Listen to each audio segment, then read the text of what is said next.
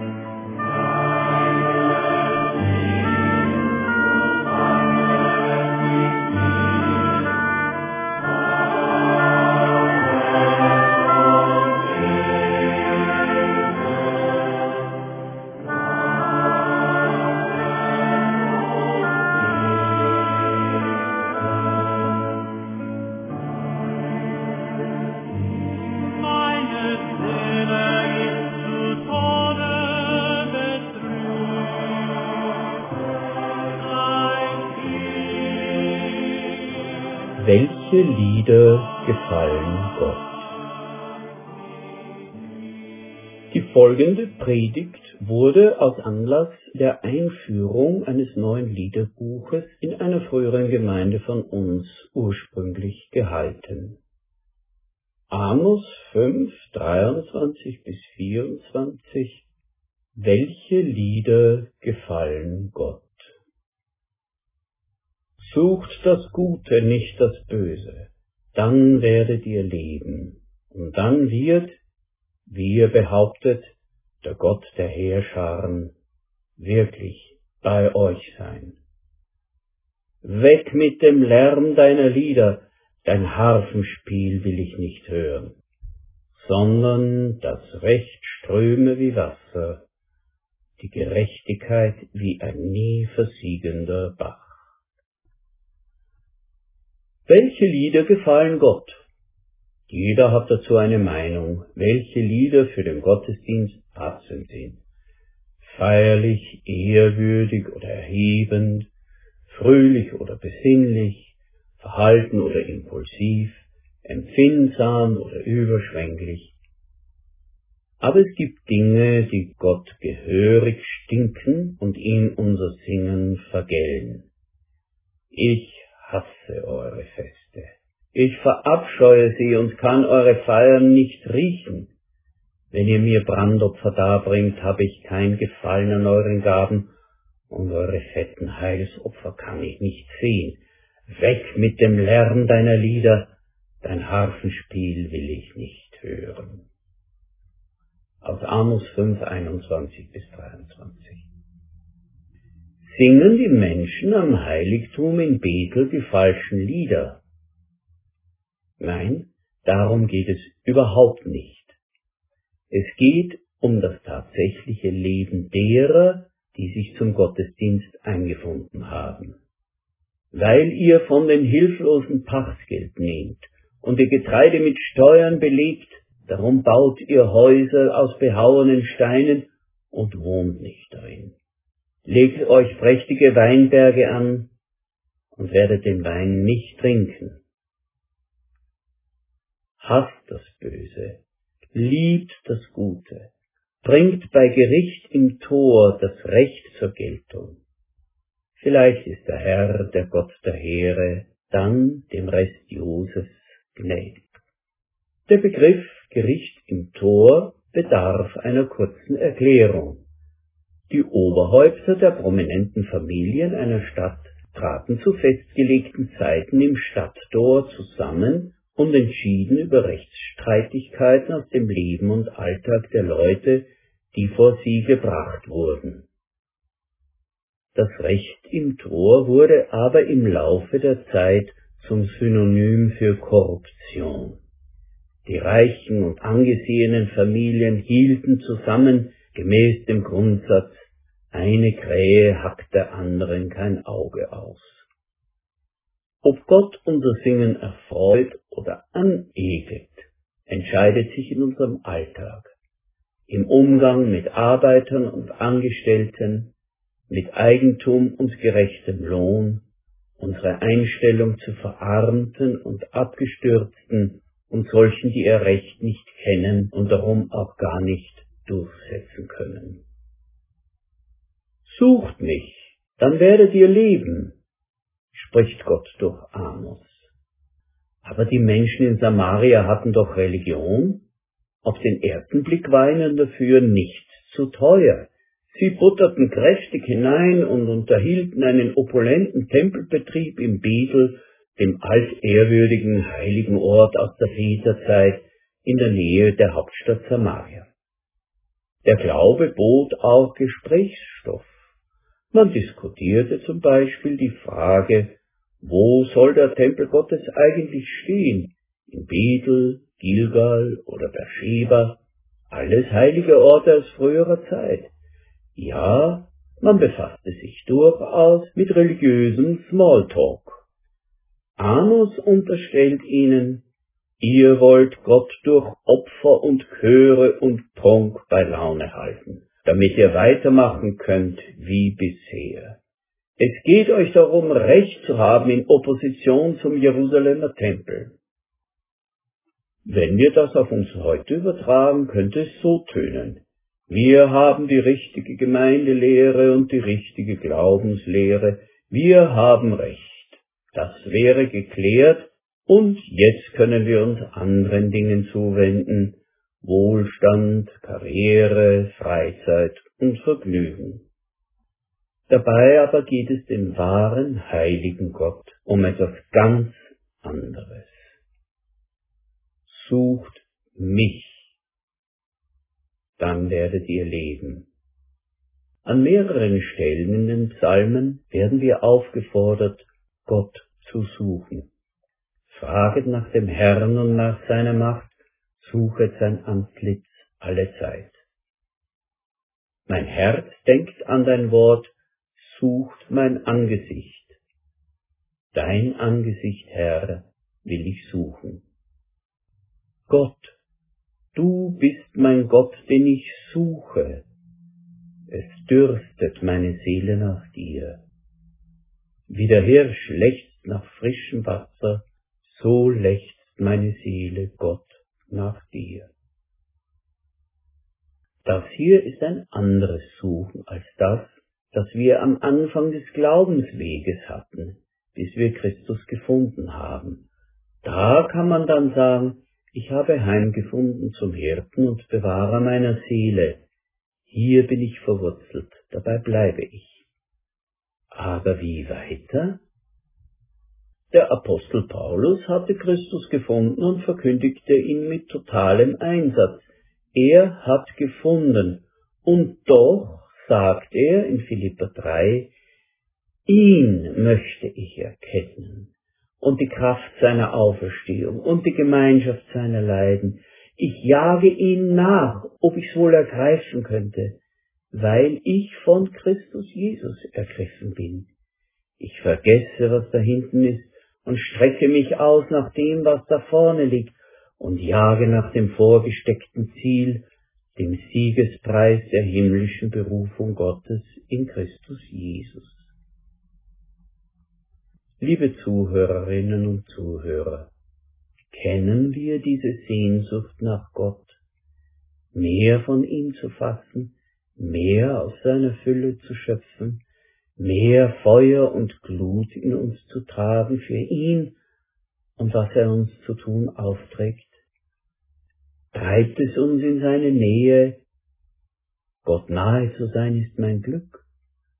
Oder halten wir es eher mit denen aus Laodicea? Ich bin reich und habe genug und brauche nichts. Offenbarung 3.17. Das Suchen nach Gott ist nicht die exklusive Beschäftigung für Pfarrer und Ordensleute. Blaise Pascal 1623 bis 1662 war ein genialer französischer Mathematiker und Physiker, der bahnbrechende Studien verfasst und zum Beispiel die mechanische Rechenmaschine erfunden hat.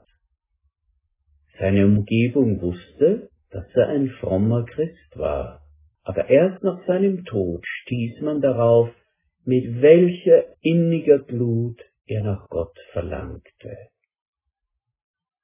Zu wem soll ich rufen, Herr? Zu wem meine Zuflucht nehmen, wenn nicht zu dir? Alles, was nicht Gott ist, kann meine Hoffnung nicht erfüllen. Gott selbst verlange und suche ich, an dich allein, mein Gott, wende ich mich, um dich zu erlangen. Du allein hast meine Seele erschaffen können, du allein kannst sie aufs Neue erschaffen. Du allein hast ihr dein Bildnis einprägen können, du allein kannst sie umprägen und ihr dein ausgelöschtes Antlitz wieder eindrücken, welches ist Jesus Christ, mein Heiland, der dein Bild ist und das Zeichen deines Wesens. Ganz ähnliches lässt sich auch über den schwedischen Politiker Dag Hammarskjöld sagen, der zweite UN-Generalsekretär und Friedensnobelpreisträger war. Er starb auf politischer Friedensmission in Afrika bei einem Flugzeugabsturz, vermutlich ein Attentat von Geheimdiensten. Auf einer Gedenkplatte in seiner Kirche seines Heimatortes steht nicht ich, sondern Gott in mir. Dag Hammarskjöld 1905 bis 1961 Wer den Hunger nach Gott nicht verloren hat, wird gesättigt. Wenn er mich von ganzem Herzen sucht, lass ich mich von euch finden, spricht der Herr. Jeremia 29 wenn wir hier schließen würden, hätten wir Amos noch nicht ernst genommen. Sucht mich, dann werdet ihr leben, heißt nämlich auch, sucht das Gute, nicht das Böse. Sucht das Gute, nicht das Böse, dann werdet ihr leben und dann wird, wie er sagt, der Herr, der Gott der Heere bei euch sein, hasst das Böse, liebt das Gute und bringt bei Gericht im Tor das Recht zur Geltung, das Recht ströme wie Wasser, die Gerechtigkeit wie ein nie versiegender Bach. Amos geht es nicht in erster Linie um Seelenwellness, sondern darum, wie sich unser Sehnen nach Gott im Alltag auswirkt, und zwar in sozialen und politischen Fragen. Die Menschen von Samaria gönnten sich, wie wir gehört haben, einen aufwendigen Religionsbetrieb, hatten aber das Gottesrecht vergessen. Wie wir auch an anderer Stelle schon erklärt haben, forderte das Gottesrecht, dass jeder Mensch ein Stück Land zugelost bekommt, das ihm niemand wegnehmen darf und ihn vor Verelendung schützt. Ein zweites Gebot des alten Gottesrechtes war, dass man einem Hochverschuldeten nicht seinen Mantel als Pfand wegnehmen darf. Das alles hatte man vergessen, und sich dem hochmodernen Kapitalismus ergeben. Wer Gott sucht, findet nicht nur die Quelle, die seine Seele nährt. Wer Gott sucht, stößt auf seinen heiligen Willen. Was einem Volk das Genick brechen wird, ist die Haltung zu den Armen, deren Verelendung einen Grad erreicht hat, dass sie sich nicht mehr selbst helfen können. Das war damals so, das Nordreich wurde ein paar Jahrzehnte später von den Assyrern ausgelöscht. Das wird sich auch in jeder, auch in unserer Zeit bewahrheiten. Es geht immer um zwei Dinge, die zusammengehören wie Kopf und Zahl bei einer Münze.